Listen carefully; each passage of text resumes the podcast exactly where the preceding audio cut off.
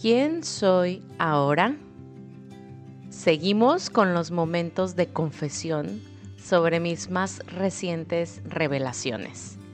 Y en esta ocasión te contaré que me di cuenta que mi cuerpo y mi mente han estado de lo más cansadas últimamente. No fue sino hasta hace algunos días que reflexioné sobre cómo es que he pasado días en los que me siento tan agotada. Días en los que a pesar de dormir 8, 9 horas seguidas, luego a mediodía me aviento una siesta de una hora, de la cual me cuesta mucho trabajo despertar, y si lo permito, hasta podría hacer otra siesta por la tarde sin problema. Y me puse atención en este tema porque realmente no estoy haciendo mucho físicamente en cuestiones de trabajar arduamente día a día, por ejemplo. Es decir, sí, voy al gimnasio para mi rutina de fuerza seguida de la de cardio, unos cinco días a la semana. Camino muchísimo durante el día, eso sí, porque me muevo sin carro por la ciudad pero de ahí en más, solo cuando toca hacer el súper y subir los tres pisos sin elevador a mi departamento. Eso es lo que mi cuerpo hace. Pero más allá del cuerpo, me di cuenta que energéticamente me siento drenada. Y entonces detecté que esto viene de los cambios que estoy haciendo en lo invisible. ¿Te ha pasado? Literal, he estado atravesando un proceso de adaptación en otro país al otro lado del mundo, en donde he tenido que aprender a comunicarme diferente, a caminar por sus calles, a entender su economía, a adoptar su cultura y tradiciones, a respirar un aire diferente, a hacer actividades con personas nuevas y sí, a gestionar mi energía de una forma también nueva desconocida para mí. Y todo esto requiere de mi atención, presencia y por ende mi vitalidad.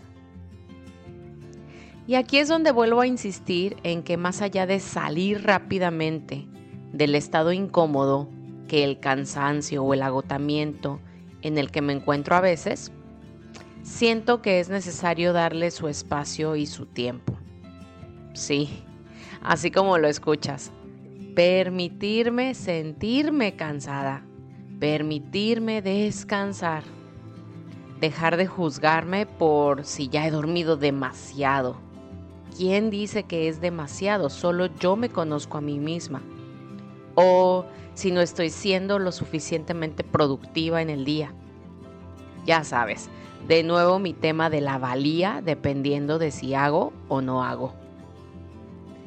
Creo que sin llegar al extremo de no salir de la cama durante semanas, podemos permitirle al cuerpo y a la mente que entren en rendición constante para provocar la liberación de la tensión, el estrés y la recuperación de energía necesaria para literal seguir funcionando en el día a día.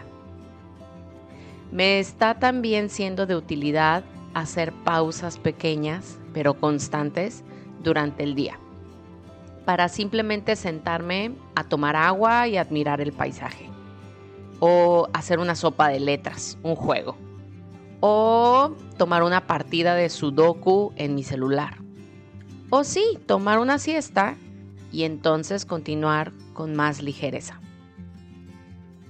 Pregúntate si durante esta semana o este mes o este año has decidido hacer cambios significativos para tu vida y si le has dado espacio y tiempo a tu cuerpo y a tu mente para que procesen los ajustes energéticos que esto conlleva. Porque de lo que sí estoy segura es que nadie queremos que esto se acumule y se somatice en el cuerpo, provocando lesiones, enfermedades, entre comillas, accidentes y demás. Date cuenta que el descanso es parte del juego y que esta vida es tan solo un juego de colores. Gracias por estar aquí y compartir este episodio con tus personas luz, personas que quieres ver felices y en calma. Te invito a reflexionar más a profundidad sobre los temas en nuestros episodios en nuestro nuevo canal de difusión en Instagram, donde también puedes localizarme y así co-crear. Encuentra el enlace en la descripción de este episodio. Bendiciones.